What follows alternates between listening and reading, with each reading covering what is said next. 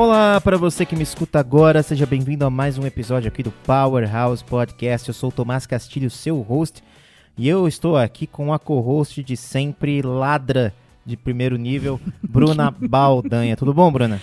Tudo bem com vocês? E olha, lá não tem coisa melhor na vida do que jogar como ladra. Tem Tudo melhor- bem com vocês? Coisa melhor na vida do que roubar. É isso que. Não, eu dizer. falei jogar como ladra. Entendedores entenderão. Ah, tá certo. E estamos aqui também com ele, que é conhecido no leste como aquele que joga dados e tira um toda hora que, que os joga. Nosso querido Marcos Vinícius. Tudo bom, Marcos? Olá, tudo bem? Ô, nunca é legal você caçoar da falha crítica, cara. Estamos aqui também com ele, que é o cara que talvez entenda mais de RPG no Brasil, Rafael Bezerra. Tudo bom, Rafael? Fala pessoal, e nunca menosprezem o bardo do grupo, porque eles podem salvar vocês do dragão só com as. Pera aí, mas você é o bardo do grupo, é isso, Rafael? Não, eu não, eu não costumo ser bardo do grupo, não, porque eu sou sempre o mestre, né? Ah, Muito Infelizmente. bem. E falar nisso, estou aqui, estamos aqui, nosso convidado de honra, que talvez venha aparecer em mais episódios do Powerhouse, quem sabe se ele também não tiver nenhuma síncope e não vomitar na nossa cara e não querer nunca mais nos ouvir. Ele que talvez é o melhor mestre de RPG do mundo. Nosso querido Vitor Hugo. Tudo bom, Vitor? Ô, Tomás, tudo bem? Estou aqui matando personagens desde 1992. Me- ah, você podia ter falado que é o melhor mestre do universo e de Beverly É Hills. verdade. Bom, nós estamos aqui com esse, esse- essa equipe muito boa, essa equipe muito batuta aqui de RPG, para conversar a respeito do RPG, mas não do ponto de vista do jogo. A gente não vai falar especificamente do jogo, dos de sistemas e tudo mais. A gente veio aqui para falar de uma conversa que nós tivemos aqui no, no, grupo, no grupo que a gente tem no WhatsApp sobre a questão editorial do RPG, né? Como é que o RPG tem sido Pensei de reeducação postural global, maluco. também, também podemos falar sobre isso. Fiquei com medo, cara. Falei, caramba, me chamaram de podcast de errado. Pois é. Podemos falar também sobre armas, né? Bazucas, né? A, a chamada RPG. Nossa, Né? muito bom. É, e a gente vem falar aqui a respeito dos- de como o RPG, né? O, o- o- esse hobby, né? Que, que faz tanto, tanto a nossa felicidade, ele vem sendo tratado ou foi tratado quando, quando veio ao Brasil. Pegar as nossas impressões, né? O que, o que, que deu certo, o que, que deu errado, por que, que o RPG não estourou, ou será que ele estourou, ele chegou no máximo que ele poderia. Então essa conversa é sobre isso hoje, né? Então, até queria contextualizar para tanto para o Vitor quanto para quem estiver ouvindo, né, como é que surgiu isso. Eu não sei em que momento, o momento que no grupo do WhatsApp aqui o Rafael e o Marcos começaram a, a verborragia, a escrever sem parar e eu me perdi, eu simplesmente não, não, não soube aonde começar assim. Eu sei que eles estavam falando de RPG, aí eu entrei aqui no falando qual era o problema do RPG. Eu falei que o problema do RPG é que ele é muito caro. Né? Eu lembro que eu entrei, eu, eu até tô procurando aqui enquanto eu falo, mas não vou achar nunca mais essa conversa. Mas estava falando sobre o fato de RPG ser muito caro e ele ser, é, por vezes, inacessível a uma boa parte das pessoas. Eu queria começar então com você aí, ô Marcos, vocês que estavam conversando, você e o Rafael. é, qual é a impressão de vocês quanto ao alcance que o RPG tem dentro da perspectiva que você, que tem mais aí, quase mais de 20 anos de jogador, consegue é, nos responder? Quase 30 anos. Entregar a idade. Ah, cara, eu acho que ah, a gente começou a conversar e que motivou essa discussão aqui que a gente tá falando é que, pelo menos pra nós aqui no Brasil, a, a gente tem um problema que, assim, livros de forma geral são caros pra nós. Não só pra nós exclusivamente, tá? A gente fala assim, ah, no Brasil o livro é caro, como se fosse só no Brasil que o livro é caro, né? Mas no nosso universo aqui, beleza, a gente tá falando de Brasil, livros de forma geral são caros. E livros de RPG especifica- especificamente, eles são bastante caros. É, claro que são livros super bem acabados, assim, no geral. Tem, a- tem livros que não são tão bem acabados assim, mas costumam ser livros bem acabados e tal. Só que isso acaba é, elevando o, o, o preço da, dessa brincadeira, digamos assim. Então é um hobby caro, porque muitas vezes você precisa de um livro, aí você precisa de um set de dados, que também não é barato, é, e aí isso acaba transformando, eu acho, esse hobby numa coisa que é muito nichada. Eu não diria que é inacessível, eu diria que precisa de um esforço para ser, ser tão acessível quanto outros hobbies que a gente pode encontrar por aí. Então, por exemplo, é muito mais barato do que, por exemplo, você ter um console de videogame hoje em dia. Na verdade, não só hoje em dia, desde sempre. Mas mesmo assim, ainda é uma coisa cara, porque é, a gente tinha antigamente um monopólio de publicação aqui no Brasil, ou seja, todos os livros de RPG saíam praticamente pela mesma editora, é, então era meio difícil de controlar, e hoje existe mais multiplicidade, mas parece que existe quase. Eu, eu, vou usar uma palavra arriscada, parece que existe quase que um lobby em cima da publicação disso, sabe? Você não consegue encontrar livros com preço tão abaixo do que algo que geralmente costuma sair. Então, por exemplo, a gente vai comprar um, um livro de DD hoje, é tipo, sei lá, 150 reais. Mas comparando, um encadernado, por exemplo, em quadrinhos, também não tá muito longe disso. Então, eu acho que existe um preço elevado no geral dessa categoria de artigos. Isso acho que vale para várias coisas de artigos nerd, geek, o cacete. É, que é um, querendo ou não, é uma coisa, é um hobby super caro. Ele, eu não diria que ele é inacessível de novo, porque assim, para você montar um grupo de RPG, você não precisa que cada um tenha um livro. Uh, eu, eu e o Victor, a gente joga há praticamente 30 anos juntos, e em vários momentos desses 30 anos a gente tava em, é, jogando jogos em que, sei lá, uma pessoa só do, do, da mesa tinha o livro. E a gente emprestava o livro de um pro outro e ia fazendo esse negócio se popularizar. Mas ainda assim, é uma coisa que eu acho que é um pouco cara, mas uh, eu não digo que não vale, eu digo que talvez uh, é, é um preço que pode até ser considerado justo, mas é um preço alto se você considerar, por exemplo, o salário médio que a gente recebe no país, sabe? Então eu acho que tem uma série de características que tornam esse hobby um pouco caro nesse sentido, sabe? E hoje, hoje em dia, como a gente é cada vez mais isolado, mesmo sem antes do isolamento, a gente se isola mais. Tem muita, muita questão de todo mundo ter realmente esse material. E mesmo as versões digitais, elas são caras também. A gente vê casos de que a versão digital uh, custa, chega a custar o mesmo preço da versão física, sabe? É bizarro, sabe? Então, uh, quando eu digo que existe quase que um lobby disso, por que, que a versão digital, um PDF, por exemplo, tá custando o mesmo que a versão física, sendo que você não tem custos de impressão, você não tem custos de logística, né, de locomoção, você não tem custos de armazenamento, porque espaço custa dinheiro, afinal de contas. Esse, teoricamente, esses gastos que, em tese, são até a maior parte do, do custo do livro, na versão digital você não teria esse custo. Por que, que o custo chega a ser o mesmo? Não, mas tem vários, oh, oh, oh, mais ou menos, tem vários motivos que explicam. Primeiro que assim, até onde eu sei, no mercado nacional, os PDFs dos livros de RPG custam menos da metade do valor do livro padrão, assim. Tô falando de no livro de RPG. Né? É, isso. Não, é, mercado nacional, mas os próprios importadores tradutores, vai, tipo New Order. New Order o livro custa 130 e, a, e o PDF custa 30, 40 reais, 50 reais. Mas é. Pô, eu queria só retomar, na verdade, o motivo que a gente começou essa conversa lá no WhatsApp, e aí talvez de pauta, é que eu acredito que a gente está vivendo uma renascença do RPG no Brasil, ou estávamos vivendo, né? Porque pós-quarentena, Deus sabe que vai mas assim, é, até o início desse ano a gente estava sentindo uma, uma nova renascença aí do, do RPG no Brasil.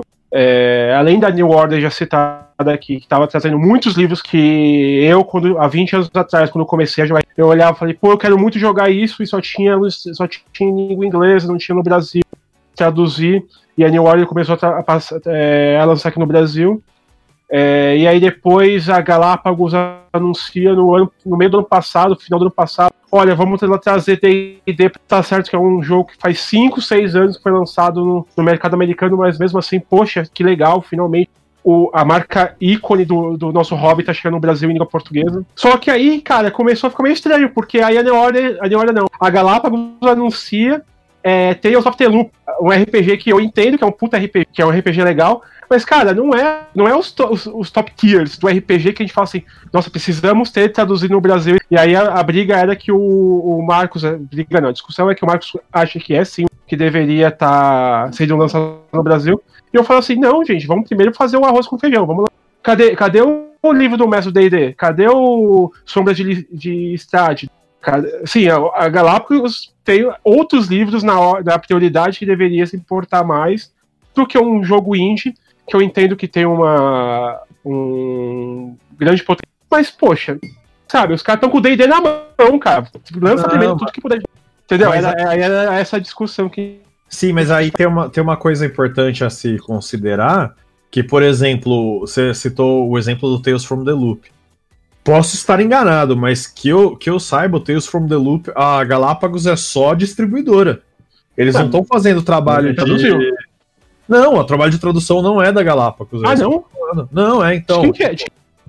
A- a- eu, eu acho que a, a grande pegada é que, assim, há coisas que estão na- na- nas mãos da Galápagos do começo ao fim, aí, produção, distribuição e tal, e, e tem uma série de editoras menores, como a, a Sagen, né, que é do, do Rio Grande do Sul, que tá, Uhum. com, algum- tá com algumas coisas também, a New Order, que tá com outras coisas, e eles estão trazendo esses RPGs diferentes, que são RPGs muitos da Fria Ligan, por exemplo, o Victor vai me ajudar aqui nisso também, mas é, o Tales from the Loop, eu, se não me falha a memória, a Galápagos vai atuar só como distribuidora. Então eles não estão Aham. fazendo a edição brasileira do Tales from the Loop. Eu entendo sim. Ah, então eu sabia. Cá entre nós, isso não importa, né? No cenário da, nacional de RPG aqui, tipo, a Galápagos já tá botando a mão num, num projeto que seria, entre aspas, secundário, perto do arroz e feijão que a gente tá falando aqui, enquanto ela poderia estar destinando seus esforços para lançar uma coisa maior, né?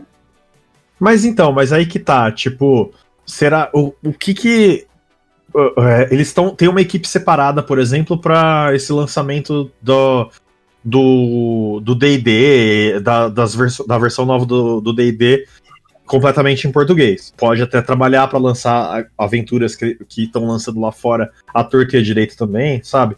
Mas assim, eu acho que tem dois pontos. O primeiro é, ao que tudo indica, eu posso estar enganado também, mas ao que tudo indica, existe uma equipe dentro da Galápagos dedicada ao lançamento de D&D. Isso é uma coisa, beleza? Lançamento de D&D, ele já tá... é, ele, ele já foi iniciado esse projeto, ele já tá acontecendo, sabe? E aí, assim, eu, pelo que eu entendo, se eles são só distribuidores, então ah, eles não estão destinando uma parte do próprio time, é, do time de execução, para fazer o Tales from the Loop, por exemplo. Ah, mas eu acho que a questão é assim, eles devem estar investindo dinheiro. A, a a Galápagos, assim, tá investindo uma grana é, nesse RPG, e se esse RPG fizer muito sucesso, amém, graças a Deus, muito bom, legal. Mas se for um fracasso, porque assim, querendo ou não, é de uma série relativamente desconhecida. É, por exemplo, cara, o o exemplo que a gente poderia fazer, por exemplo, que a Devil lançou no final desse ano, início desse ano, o RPG do The Witcher, que é uma série muito conhecida, tanto por causa dos livros quanto por causa. E nem por isso eu acho que foi um sucesso de venda. Ah, mas Assim, é muito recente, acho que não dá nem É. pra... Não, sim, sim, exatamente. Eu acho que ele foi lançado, sei lá, um mês antes da do coronavírus, né? Realmente não dá pra ter uma noção. Mas é, é um exemplo, por exemplo, de um. de, assim, eu apostaria, por exemplo, vai, assim, eu apostaria no The Witcher. Eu pagaria do meu dinheiro o royalties pra poder lançar The Witcher no Brasil. Eu faria isso, por exemplo, que a New Order tá lançando, que é da mesma editora do. do- é, eu, eu apostaria. Fria porque, pô, né? isso. Porque, pô, aí, aí você tá falando de uma franquia de décadas de cinema, que é forte, que é um nome importante, que você que pode atrair pessoas fora do nosso nicho. É, pô, Mas- vamos nessa, faz sentido. Agora, o Tails não me faz, não faz sentido, cara. Assim, é, eu entendo que é um RPG muito legal, mas no mar de opções que a gente tem. E aí, eu, aí isso tá começando a me dar um pensamento assim, pô, será que tá criando-se uma bolha, talvez, de, de- do RPG? Mal nasceu, já tá criando uma bolha? Não sei. Mas então, Eu- eu- aí eu- que- Aí que tá, eu acho que é justamente o contrário. É, porque assim, antes a gente tinha um monopólio da publicação de RPG no Brasil em língua portuguesa, que era da Devir.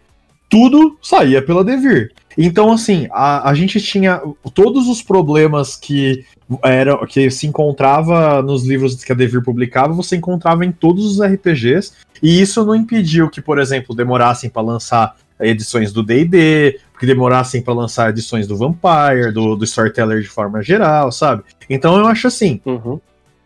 eu vejo como uma descentralização do, da publicação de sistemas, e eu acho muito interessante que essas editoras menores estejam trazendo RPGs que têm propostas diferentes. Que, por exemplo, eu e o Victor, a gente tem testado muito RPG diferente, muitos da Fria Liga, inclusive, tem propostas super interessantes, que assim, a gente, que, como tá metido nesse meio há mais tempo, a gente vai atrás e cavoca mais. Mas assim, se você pega cara que tá começando a jogar o jogo agora, ele vai sair desse dessa desse monopólio de pensamento, entre aspas, digamos assim, que é, por exemplo, o D&D, assim, acho que dá para ampliar o horizonte da pessoa e é importante que a gente tenha, eu acho, uh, editoras menores, porque elas não vão conseguir, um, elas não vão conseguir pagar o licenciamento de um jogo grande, como um D&D, e elas também, acho que elas não, mesmo que elas conseguissem pagar, muito provavelmente elas não conseguiriam ganhar a batalha comercial de uma empresa maior como a Galápagos. A Galápagos, e, e, e, uma coisa que eu acho importante, de novo, o Tales from the Loop, usando esse exemplo ainda, ele é uma proposta diferente, uma proposta que a Galápagos está atuando só como distribuidora. E tem uma coisa que é importante, a Galápagos ela se consagrou no mercado como, como uma empresa que trazia jogos fora do comum. Tem uma coisa que a gente tem que pensar sobre o Tales from the Loop, acho que é uma variável muito importante que é essa associação que o Tales from the Loop, que ele é você joga com um personagem adolescente na década de 80 numa cidade norte-americana ou numa cidade na Suécia lá. E aí ele tem esse apelo do Stranger Things, uh, que o D&D está usando muito agora, inclusive eles anunciaram um projeto agora hoje ou ontem, se eu não me engano, de Stranger Things de novo. Então o Tales from the Loop ele tem também, ele vem puxado pelo sucesso do Stranger Things, apesar de ser um negócio diferente, né? Mas sim. ele tem sim essa cara uh, via Netflix, né? Então, tipo, eu não sei se a Galápagos não fez esse cálculo também, entendeu? Eu acho muito improvável que não. Essa, essa é, esse é um palpite meu. Eu, por exemplo, o, o RPG do, do The Witcher, ele saiu lá fora não faz muito tempo. E logo depois ele já teve uma edição brasileira. Isso não foi à toa, sabe? E, e é interessante do The Witcher que quem lançou foi a Devir também, que tinha os direitos do Cyberpunk 2020, que também, né, foi a Devir que trouxe para cá. Uhum. Pô, tem aí uma linhagem, né, uma, uma suposta continuidade da, da tal Sorian, que fez o Cyberpunk e fez o The Witcher, com a Devir aí, entendeu? Acho que tem tudo a ver, esse sucesso de série de TV, tá tudo aí, né, cara? Não, e assim, a gente tem que entender também que, além disso tudo, é, tem muitas coisas de, de licenciamento que são pacotes né, de licenciamento. Então, muitas vezes você, para conseguir. É, tinha um, tem um amigo meu, o, o pai dele teve um bar-restaurante.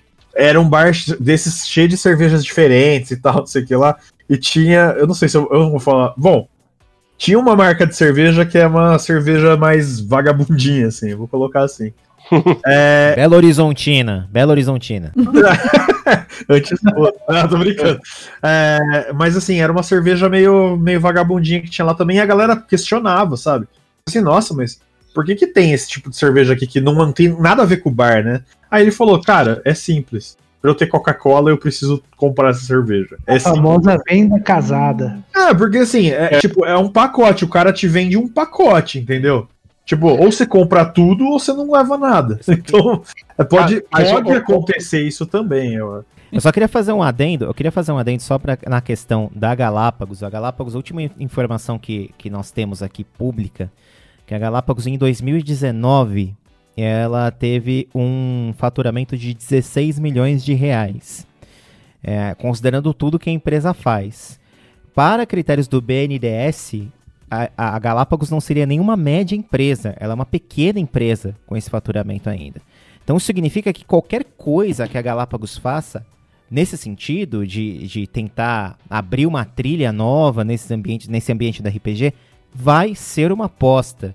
Então, nesse sentido, pensando é. que ela já tem um histórico de como o D&D, qual é o comportamento de D&D no Brasil. Provavelmente é uma empresa que tenha esses dados, assim, no sentido de qual foi o crescimento de mercado, é, quais foram os, os, os, números, a aceitação, enfim, é, para conseguir, então, de alguma maneira, fazer parcerias como essa do Tales from the Loop, por exemplo, que provavelmente ela sim teve um investimento financeiro, não sabemos dizer qual é a especificidade desse investimento, mas ele existe. A questão é que a gente tem hoje, e, e é interessante a gente ver né, qual é a história da RPG, nós aqui que somos macacos velhos de RPG, Acho que o, o jogador mais, mais jovem de RPG que nós temos aqui é a Bruna, Sou que eu, começou é. há poucos anos. Exatamente. É, mas a gente teve a oportunidade de ver um RPG vindo ao Brasil com, é, nos braços da Abril Jovem, seguindo para Devir e vindo finalmente, depois de anos de monopólio, vindo a se pulverizar e ter várias outras ou, outros personagens nesse meio. Né? Então a gente meio que viu, uhum. na verdade, o RPG se descentralizando, mas ao mesmo tempo perdendo o seu poder de investimento. Né? Então é uma impressão que eu tenho nesse sentido. Por um lado é muito bom, porque de fato a gente tem mais acesso, a gente sai da bolha do Dungeons and Dragons é, e vai conhecer outras coisas, outras mecânicas. Por outro, a gente tem de fato um, um, o desafio que a gente tinha antes de conquistar novos públicos, talvez ainda permaneça e seja até um pouco mais difícil. Porque nesse, nesse grupo aqui do Discord mesmo, a gente tem pelo menos quatro pessoas que jogam, assim, jogam há mais de 20 anos, eu não sei quantos anos o Rafael joga, mas a gente é o público que está envelhecendo. O nosso o, o hobby é de um público que está envelhecendo junto com o hobby. Então não sei qual é a, a, a, medida que a gente tem aí de novos jogadores, né? Eu acho que é, é difícil, é uma, é uma conversa super uh, delicada e super difícil de, de traçar uma conclusão. Mas assim, eu acho, Tomás, assim, é, pensando em absolutos, tá? Em absolutos, eu acredito, eu não tenho. É, eu, eu tô baseando isso apenas numa sensação. Eu acho que o, o RPG ele é um microcosmo do mercado da cultura nerd, da cultura geek. E isso é um mercado que hoje começou a crescer, principalmente depois da segunda metade dos anos 2000, e começou a explodir e ganhar muito, muito, muito espaço, muito espaço, inclusive em investimentos. E eu acho que por que, que isso acontece? Eu acho que é, houve um boom, claro, desse tipo de cultura, e eu acho que houve um boom em grandes partes porque, por exemplo, as pessoas que antigamente é, eram as pessoas que corriam atrás dessa, desse material, desse, desses produtos, e às vezes tinham a dificuldade de, de conseguir esses produtos por uma série de, de fatores, inclusive porque não era visto como algo lucrativo, não chegava efetivamente para cá. Uh, essa galera hoje, eles movimentam o mercado e eles tomam essas decisões de mercado, de trazer esses RPGs para cá. Em partes, inclusive, eu acho que isso porque isso inclusive é, motivo, é parte da resposta do porquê que a gente está trazendo RPGs entre aspas diferentes do, do usual, porque as pessoas que hoje tomam essas decisões, que a gente vai trazer de fora, são também pessoas que antigamente viam, viam isso como déficit. Mas eu acho que, sim, em absoluto, a impressão que eu tenho é que o mercado cresceu. Uh, o que acho que vale a gente questionar é se proporcionalmente, se esse mercado ainda é tão grande, grande não é a palavra, nunca foi tão grande, mas assim, se esse mercado ele ainda é, é tem a mesma relação de proporção que a gente tinha antigamente. E aí tem uma outra coisa também que com toda a popularização dessa cultura, houve uma mudança na, na própria base de jogadores, por exemplo. Hoje, uh, a gente estava falando, eu e o Victor, a gente estava conversando sobre as referências uh, que os próprios livros traziam e como eles. Uh, essas referências elas se transformaram. O Victor falou um pouco disso no Procura esse Taco, sabe? De como as próprias referências para você jogar RPG elas se transformaram. Então hoje os jogadores que a gente tem, eles estão, eles vêm de uma de um universo um pouco diferente do universo que a gente outras pessoas, outra, que a geração anterior veio. Então, assim, a geração anterior acho que veio mais de, de leitura e de consumo de algumas coisas muito particulares que era muito difícil de sair, assim, em termos de filme, de seriado. Era difícil sair esse tipo de coisa. Hoje já é mais arroz de festa, tem para tudo quanto é lugar, inclusive na forma de jogos eletrônicos. Então, assim, a mentalidade das pessoas perante o RPG mudou um pouco. Eu acho que isso é algo a se considerar também, sabe? Eu queria aproveitar um gancho nisso tudo que vocês falaram, principalmente com a fala do Tomás, porque eu fiquei pensando o seguinte: é, queria até que vocês comentassem, todos vocês, um pouco em relação às estratégias editoriais que estão sendo adotadas para fazer com que o RPG possa chegar nesses no, nessa nova base, vamos dizer assim, de jogadores que existem. Porque eu fiquei pensando o seguinte, né? Como o Thomas falou. É, é um hobby, né, que está mais numa determinada faixa etária e é um hobby que talvez esteja envelhecendo ou não.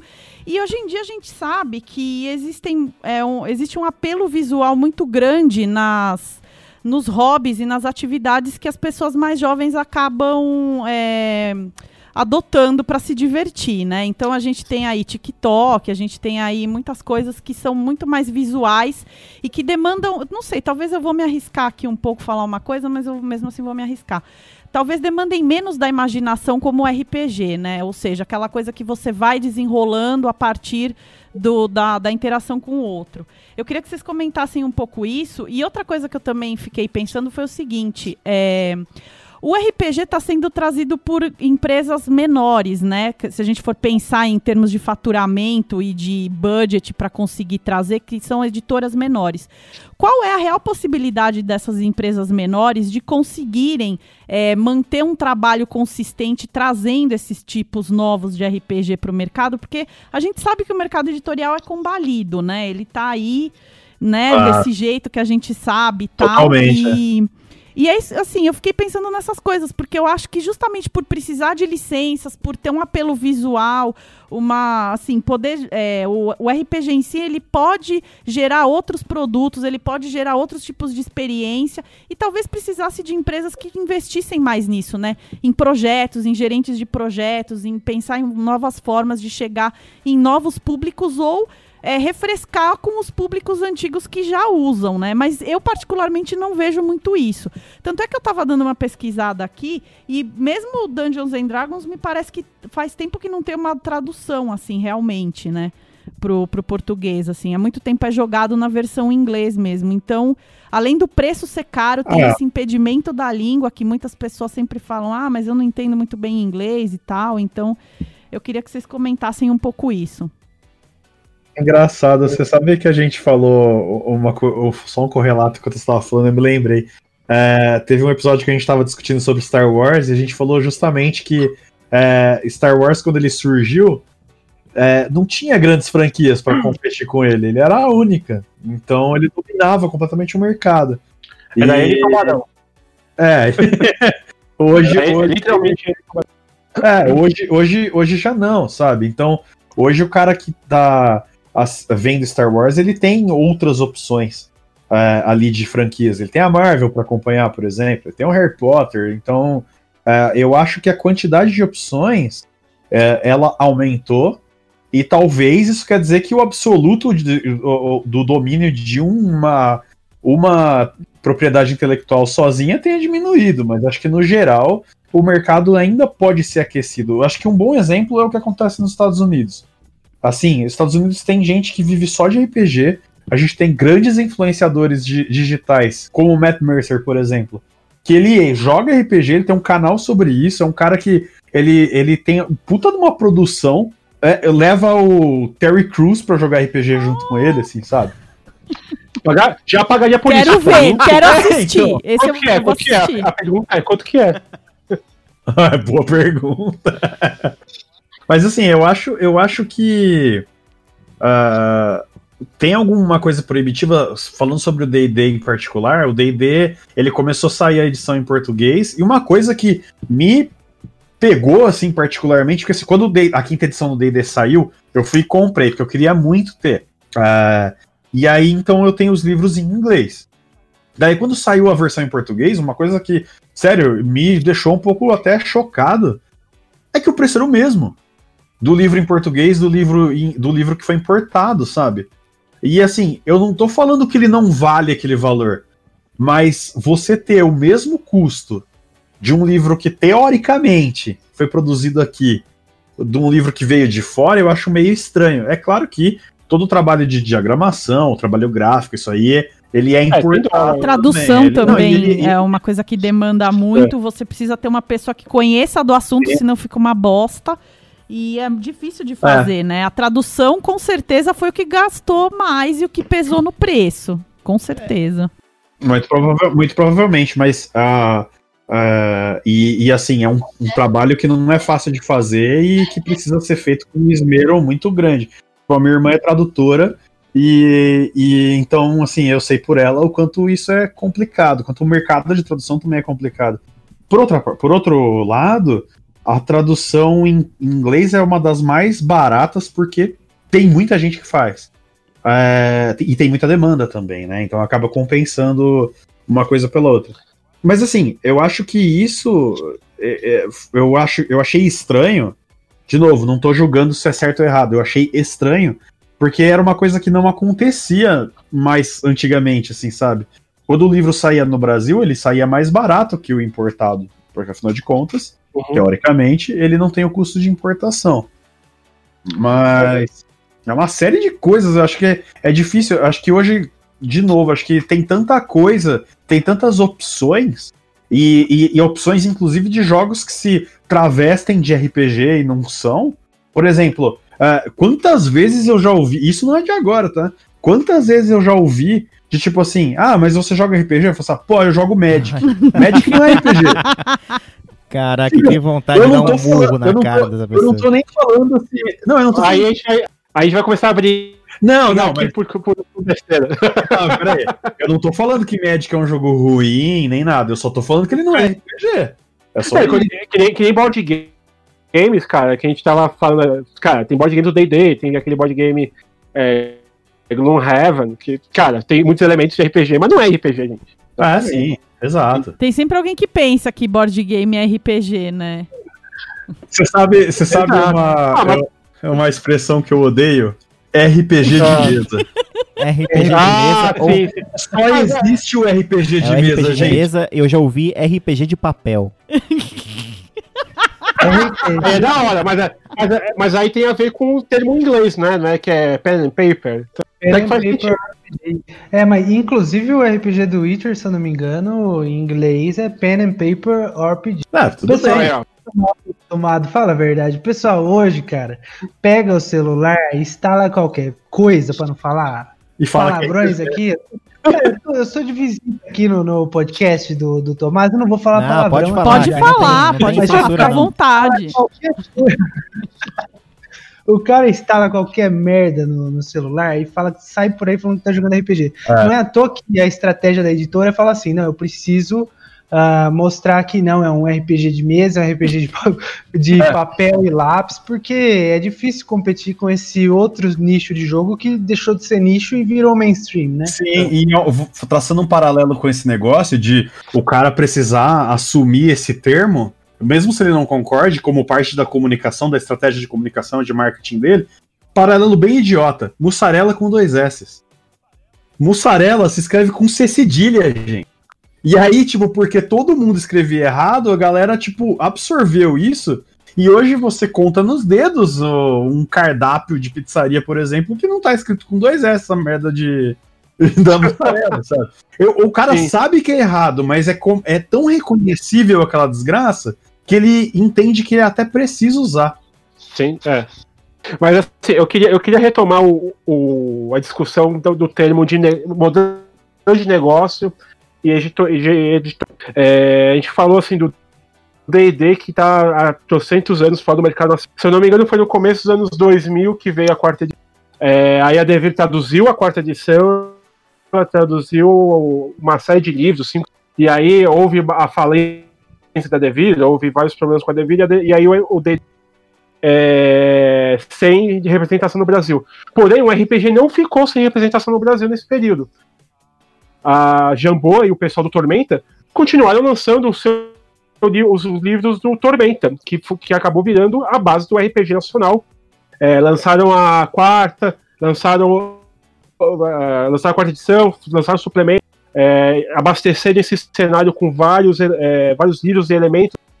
Tanto é que agora, agora lançaram de 20 anos do, do, do livro e foi o maior financiamento coletivo da, da história da, da história nacional do, do site lá no que é um negócio sem precedentes. Quem poderia imaginar que um livro de RPG seria o primeiro e o segundo maior financiamento coletivo da plataforma. O primeiro foi o livro mesmo, e o segundo foi agora com o pré-lançamento. O, pré-lançamento. Então, assim, é, é, a força que o, o D&D emprestou para o Tormenta, mas assim também é, é discutível dizer que Tormenta mudou o RPG nacional, que eles são o principal RPG hoje, assim, eles são a base, não eu acho que o, eu acho que o Tormenta é muito interessante porque ele é um termômetro para tentar entender esse mercado aqui no Brasil, né? Tipo, como é que surgiu o Tormenta? Se a gente parar para pensar, o Tormenta surgiu na época que a gente tinha a AD&D lançada aqui pelo Abril Jovem, os livros eram caros, a gente tinha sistemas caros, e os caras eles entraram no nicho de banca, de revista. Então, tipo, o Tormenta sempre foi barato, os, essa, essa ideia da Dragão Brasil de desenvolver seus próprios sistemas, né? Então, tipo, a capilaridade do Tormenta e do que saiu relacionado tem a ver com barateamento, falta, a dificuldade de acesso a sistemas mais caros e tal. Isso para mim é um termômetro muito claro de tipo, o RPG é caro, e no Brasil, um sistema caro talvez não tenha tanto sucesso quanto o sistema mais barato. Tormenta é um sucesso, né, cara? É, muito, é inacreditável o que aconteceu com eles, né? É, ah, o Tormenta. É, e o Tormenta e, o, e a revista Dragon Brasil na época foi uma porta de entrada para o RPG por uma parcela enorme e eu me incluo nessa parcela. Assim, eu já jogava. É, eu já tinha contato com RPG antes, eu já tinha contato com Hero Quest antes, por exemplo que é o jogo de tabuleiro. Sim, e aí a gente vai entrar, é, e aí a gente vai entrar nessa questão, era RPG, não era RPG, porque era tabuleiro, mas assim, né, assim Calma, você tá hiperventilando. Você tá emocionado, calma. Não, não, só, só... Ninguém tá armado aqui não, viu, Rafael? Fica à vontade. Mas, não, mas o meu áudio tá ruim aí? Tá, tá não faz essa pergunta. Só, só, só continua com seu raciocínio. Eu tô só pensando na edição só. Eu tô pensando na minha edição só que eu vou fazer com o seu áudio. Mas continua, fica à vontade. Nossa, quer que eu não, não precisa, novo? Não, não precisa, sei. não precisa. Ah, tá, então beleza. Seu áudio então, é o símbolo acontecendo com RPG no cenário nacional hoje, cara. Tá tudo picotado. ah, então... Que merda, que merda. Mas tudo bem. Mas aí é o que acontece. Cara, e assim, eu comecei a jogar RPG de verdade, assim, lendo demais, é, White Wolf, né, Vampiro, Mago, por causa, da, por causa do... e depois D&D por causa da... Mas o negócio que eu queria comentar é que, assim, hoje, é, é, por que, que, eu, por que, que eu falo assim que a gente estava vivendo até antes dessa quarentena uma nova renascença do. Porque graças ao financiamento coletivo, cara, Dava pra pegar livro fudido lá, que era, por exemplo, Legend of Five Rings, Shadowrun, Call of Cthulhu. Todos esses livros que eram os nossos sonhos de molhados, que a gente queria muito que tivesse nos anos 2000, nos anos 90, é, e a gente não tinha condição nenhuma, porque a Devir jamais ia gastar dinheiro com isso. Aí veio uma editora como a New Order, faz financiamento coletivo, e aí as pessoas pagam pelo livro antes do livro sequer existir, e beleza, uma hora a gente vai ter esse livro. E funcionou, tá? Funcionou por por 4, 5, 6 livros. É. Tá certo que talvez não seja o melhor modelo como empresa. É, isso, isso realmente é algo que a New Order vai ter que repensar aí no futuro dela. Que talvez, como uma empresa saudável, não seja o melhor formato de, de, de fazer é, o, o RPG, fazer como empresa, mas estão lançando e estão trazendo livros que eram os pilares do RPG lá fora e que a gente nunca ia ter aqui no Brasil se, se tivesse esse monopólio, ou mesmo se tivesse esperando, por exemplo, uma Galápagos pensar, pô, agora ia ser legal lançar Call of Cthulhu, entendeu? Assim, ah, e mas... a mesma coisa é Red... Oi, pode continuar, desculpa. Não, não, não é, que eu, é que eu ia dizer que eu acho que isso e esse exemplo do, do financiamento do Tormenta D20, por exemplo, eu acho que na realidade eles mostram o potencial do mercado que a gente tem aqui dentro.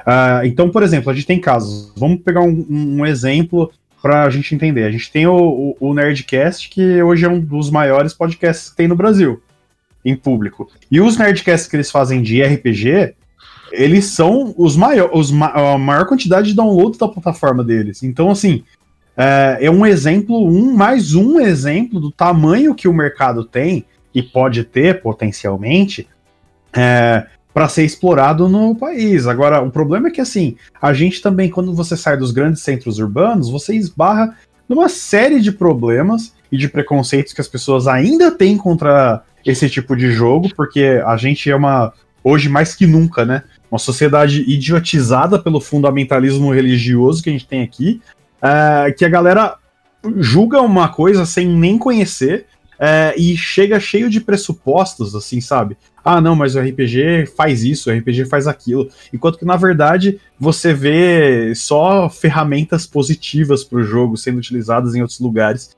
E, e às vezes desvaloriza tanto, assim. Então tem uma dificuldade de alcance, às vezes em lugares menores, pelo preço, como a gente estava falando, pelo preço que o negócio acaba saindo, e também às vezes porque falta interesse, falta iniciativa das pessoas em levarem essas coisas para lá sabe? É, é, é o tipo que. É, é o tipo. O RPG é o, é o tipo de coisa que poderia ser potencialmente utilizado em lugares como escolas, sabe? É, agregações culturais, sabe? É tanto lugar diferente que você pode levar isso, para onde você pode levar isso e para você popularizar ainda mais esse jogo, que ainda não se tem com tanta força aqui no Brasil, eu acho, sabe? Então, Cara, é, assim, é um... Só falar Sim. rapidinho, tem umas iniciativas pontuais que tem, é, que levam o RPG para as escolas, que desenvolvem atividades para estimular né, diferentes habilidades nos alunos com RPG. Mas eu, eu tenho a impressão de que assim as próprias editoras elas pensam na quando elas pensam a estratégia para o produto, elas não pensam assim é, globalmente, como se elas pudessem fazer alguma coisa para aquilo chegar em públicos inimagináveis, assim, um negócio estourar de verdade. É, eu acho que eles ainda pensam em levar apenas para aqueles meios que meio já conhecem, e é por isso a coisa não se expande tanto. E, e, pensando naquele questionamento do início do episódio hoje, né? Será que estourou? Será que não estourou? A impressão que eu tenho é que não estourou. É nichado, como o Marcos falou no começo, e quem joga, joga, e algumas pessoas novas eventualmente vão fazer parte, mas eu acho difícil que seja assim uma né, que se popularize tanto que todo mundo jogue. Mesmo com você tendo apelo em Stranger Things, em tantas outras séries que sempre vira e mexe trazem, né? O jogo e tal, as pessoas, as, a, a, o pessoal jogando e tudo. Eu acho um pouco difícil. É, acho que a gente precisa entender também o que, que é estourar, né? O que quer dizer isso. É... Acho complicado, porque, tipo, se você for parar pra pensar, na minha opinião, tá? Uh, nós aqui estamos falando de editoras publicando livros mais ou menos renomados, tipo Dungeons and Dragons, Call of Cthulhu, etc. Só que se você for parar para pensar, a produção que é diária, que acontece, por exemplo, nas plataformas que vendem RPG em PDF, só aumenta. Hum. Inclusive em português. Uhum. A gente tem uma produção nacional aqui, às vezes, inclusive, é produzido em inglês para alcançar o pessoal lá fora com, e depois é, é traduzido aqui uh, ah, para ser lançado no Brasil. A gente tem esse movimento OSR que é uma maluquice, cara. Os caras conseguem colocar no mercado um sistema de RPG inteiro por um preço inacreditavelmente acessível ou então às vezes até mesmo gratuito, por exemplo, Mothership. Cara, o livro básico do Mothership, ele foi feito no formato de fanzine. Foi um cara que ilustrou inteiro esse negócio. Ele fez as regras, ele fez a diagramação. É um negócio lindo, assim. E ele, ele distribui isso daí gratuitamente nessas plataformas de RPG em PDF. Então, assim, talvez não tenha estourado se a gente for considerar os grandes, né? Mas existe um movimento independente que está crescendo aí, está comendo pelas beiradas. É um pessoal, inclusive, que faz uma resistência à quinta edição do Dungeons and Dragons, faz resistência aos maiores sistemas aí. E tem muita coisa chegando, tipo, tem muita coisa do Diogo Nogueira aí que faz sucesso lá fora e é produzido também em português que vale a tem sites, por exemplo, Dungeonist, que tem conteúdo de RPG em português e você consegue sistemas baratos, assim, acessíveis. E também tem aqueles sistemas de RPG que é de panfleto, sabe? Isso daí, eu, cara, eu, às vezes eu fico pensando que a década de 90 foi o um momento de ouro nosso, assim, né? Que você ia na livraria, achava de tudo na livraria, etc. naquela época seria inconcebível um sistema de RPG que fosse um folder, sabe? Um panfleto. Sim, sem dúvida. Hoje a gente encontra aí um monte sendo vendido por um real, cinco reais, dois reais. Uh, ou mesmo em, em eventos de, de, de, RPG, o cara vende por dois reais ou distribui gratuitamente. É um universo que está sendo pulverizado também para outras áreas uhum. e talvez tira o protagonismo das editoras mesmo, né? Também é, engraçado, é engraçado que o, na CCXP do ano passado teve uma partida meio simbólica, claro, mas teve uma partida de D&D para 700 pessoas num dos palcos deles lá. Então, assim, eu acho que é uma cultura que tem é, alcançado mais pessoas. É aquele, aquilo que eu tava falando no começo. A gente tentar entender se proporcionalmente isso é, é, é mais ou menos do que tinha, sei lá, nos anos 90. Uh, é, mas em absoluto, com certeza cresceu. E a impressão que eu tenho é que também uh, na, no relativo na, também isso também tende a crescer é que ainda tem alguns problemas, como a gente falou, mas eu acho importante, como o Victor falou, essa pulverização que a gente tem visto, assim, sabe? Hoje é muito mais comum, uh, se a gente chegasse, na época que a gente começou, a gente tem uma obrigação nossa também, como, como jogadores de RPG, de tentar uh, esparramar a palavra, isso é muito importante, mas assim. Uh, exatamente. É muito diferente, eu acho, a relação que a gente tem é, com o próprio jogo e até para encontrar pessoas que talvez não tenham jogado, mas até saibam, saibam do que você está falando, mesmo com uma ou outra ponta solta. Então, por exemplo, antigamente, pra gente montar uma mesa de RPG era difícil, cara. A gente. Pô, tem que comprar, tem que mestrar, porque ninguém sabe o que tá acontecendo. Então, tipo, Exato. você porque você comprou o livro, sabe? E tem que convencer os amigos da escola, tipo, vamos jogar um jogo? Ah, como é que é esse jogo? Ah, é assim, esse, não sei como é que é. Então você precisava convencer a galera, né? É um, é um momento diferente. É verdade. Mesmo. Convencer a galera, exato. Então, por exemplo, a, a, a, a, minha irmã é uma pessoa que nunca tinha jogado RPG até recentemente, mas ela, até porque é minha irmã, beleza, mas assim, ela sempre soube o que era.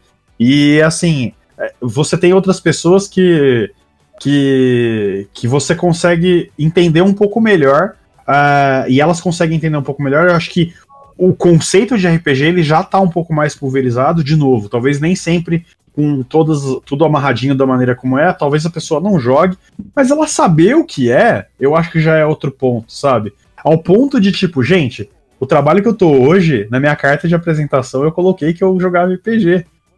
E quando eu fui fazer a entrevista, o cara me perguntou, e ele não joga. Então, assim, é, é interessante a gente entender que essa cultura ela já tá um pouco mais dentro da pessoa. Mas a, a nós, a gente vive numa bolha, sabe? É, e eu tô falando não só uma bolha como pessoas que são jogadores de RPG, uma bolha é, de pessoas que têm formação superior, de pessoas que têm trabalho estável, sabe? É esse tipo de bolha que eu tô falando. Que a gente vive também. E acho que é muito é. relevante a gente entender o efeito que isso tem aí dentro também acho que essa bolha é, é, totalmente pertinente que você falou, e essa bolha, sim, ela também define os preços dos jogos que a gente estava falando ah, no começo, é. né? E, e eu estava pensando num negócio muito simbólico, assim, né? Você mencionou, Marquinhos, logo no começo, assim, que às vezes quando a gente jogava, tinha um livro do jogador na mesa, uhum. é, uma pessoa tinha um livro do jogador.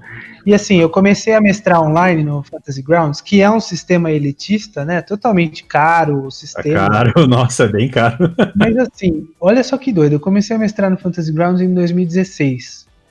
E foi a primeira vez em que todos os jogadores da minha mesa, mesmo que virtual, tinham acesso ao livro de jogador, por exemplo, do Dungeons and Dragons. Foi a primeira vez, cara. Eu tô ah. matando personagem desde 1992.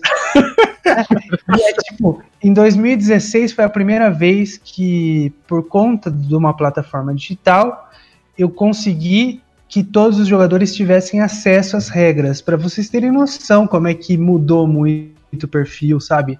Essas novas tecnologias também mudam a ideia do que, do que é ter o livro na mesa ou não e, e tudo mais.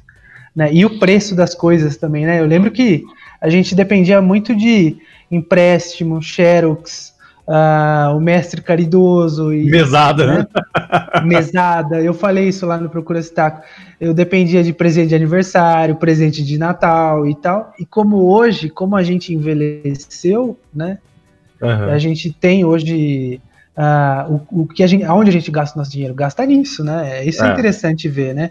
E hoje você consegue gastando nisso a, a, a turma velha aqui.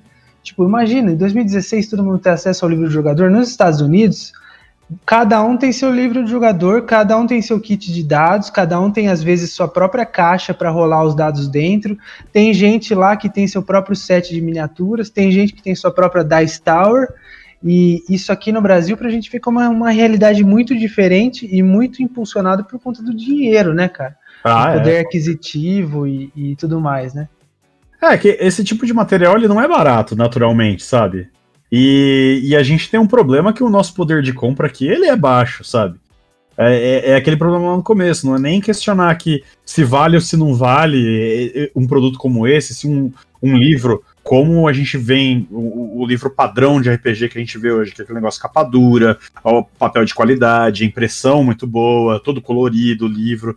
É, eu e o Victor, a gente estava conversando ontem, é, e eu abri aqui meu Vampiridade das Trevas, que é de 98, e ele é inteiro, fora, fora o, a capa dele, ele é inteiro preto e branco, sabe? Com papel normal. Então é outro nível de material que você tem entrega. Então, assim, não tô nem questionando se isso vale ou se não vale o seu, sei lá, 150 reais. A questão é que 150 reais é uma coisa cara pra gente pagar em geral, sabe? Mas assim, você tá totalmente fora da realidade, viu? Porque eu tava vendo aqui agora uh, num site famoso de compras, que não tem culpa desse processo, uh, a pré-venda de um suplemento novo, do suplemento, tá, gente? Do Dungeons and Dragons, as Odisseias Místicas de Teros, está pela bagatela de 248 Nossa. reais. Cara, o escudo, o escudo, o escudo do mestre, o escudo do mestre de D&D tá quanto? 80 reais? Acho que sim. Cara, é, eu acho que tá isso aí mesmo. Eu, assim, com todas as facilidades que ele tem, e assim, o, o, o, o apego que você pode ter e assim, o, o quanto isso é, é, é interessante para uma coleção, etc e tal. Na prática, ele é um pedaço de papelão, entendeu? Que você põe ali na frente. Ele tem uma série de facilidades, tem tabelas ali, mas assim, uma, se você pensar na função primordial dele, um pedaço de papelão exerceria o mesmo, o mesmo, a mesma função, correto?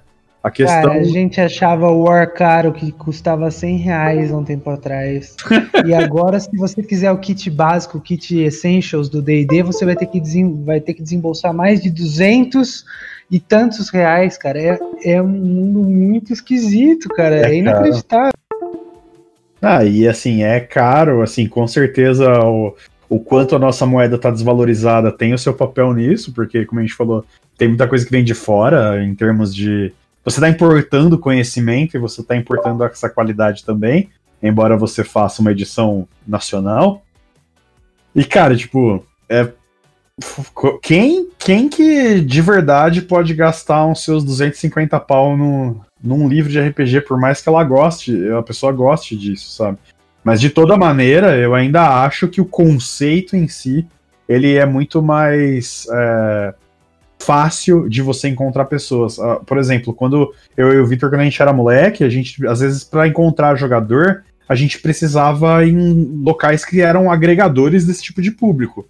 Por exemplo, tinha uma livraria que a gente cresceu perto, a gente ia sempre lá. Uh, e tinha folhetinhos, né, Victor, da galera procurando o grupo Sim, e tal.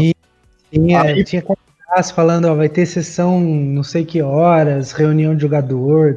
Exato. E aí, enquanto, por exemplo, quando eu conheci o Tomás, Aí já, tipo, quase 20 anos depois, eu lembro que eu, a, a gente trabalhou junto, eu cheguei, o Tomás tinha acabado de entrar no trabalho. Eu cheguei pro Tomás e falei assim: você tem cara de quem joga RPG. é verdade. Então eu acho que ficou mais fácil de encontrar as pessoas, sabe? Pode crer. Gente, acabou o nosso tempo. Acabou o nosso tempo. A gente já chegou aqui. O nosso dinheiro. Também, né? Assim, mas isso faz tempo já, né?